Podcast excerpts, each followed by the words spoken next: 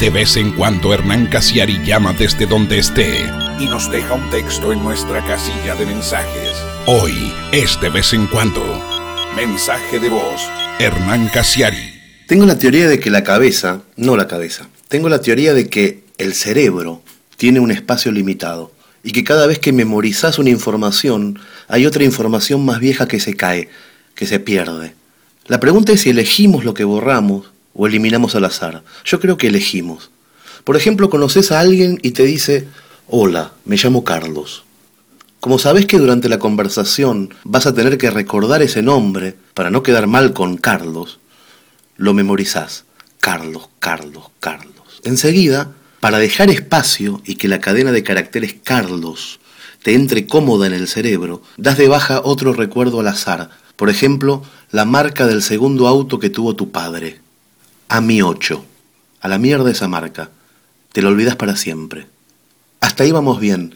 Pero ¿qué pasa cuando querés memorizar una imagen más pesada que la cadena Carlos? Un culo inolvidable que pasa por la calle, por ejemplo. Pasa que tenés que borrar algo también más pesado. Yo, por ejemplo, cuando veo un culo recordable, elimino automáticamente de la cabeza a dos o tres compañeros de la primaria que los tengo ahí guardados al pedo. Pero ojo, no solamente hay que olvidarse los nombres, sino todo, la cara del amigo de la primaria, la voz, el apellido. Un apellido español pesa casi un mega, pero si te olvidas un apellido ruso, podés estar librándote de casi dos gigas. Lo que no hay que hacer nunca es eliminar al azar, porque la cabeza es muy hija de puta. Yo antes de ser inteligente, borraba a ciegas. Un día para acordarme de memoria un teléfono importante, eliminé sin querer la cara de mi vieja gestos, color de ojo, tintura, todo. Otra cosa muy peligrosa es hacerse el memorioso y no borrar nada.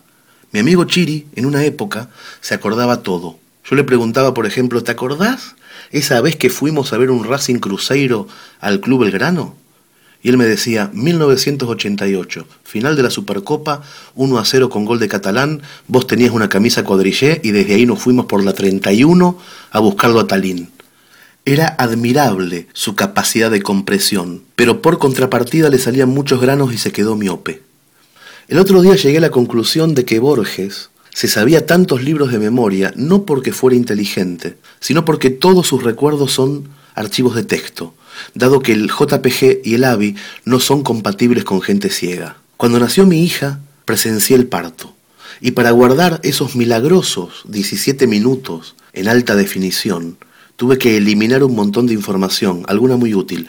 Elegí olvidarme el año 1979 entero. Y como faltaba espacio, tiré también un archivo que se llamaba capitalesdeasia.zip y una carpeta con los nombres reales de todos los actores del Chavo, que me venía muy bien para las conversaciones posmodernas, pero lo siento mucho. Por una hija se hace eso y mucho más.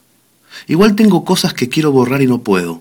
La noche que se murió mi abuelo Salvador, por ejemplo, fue la única vez que lo vi llorar a mi papá. A esa madrugada la debo haber guardado como archivo de solo lectura, o le debo haber puesto una contraseña encriptada, porque me pesan mucho esas imágenes de la clínica. Son como 20 gigas, y sin embargo no me las puedo sacar de la cabeza. End of messages.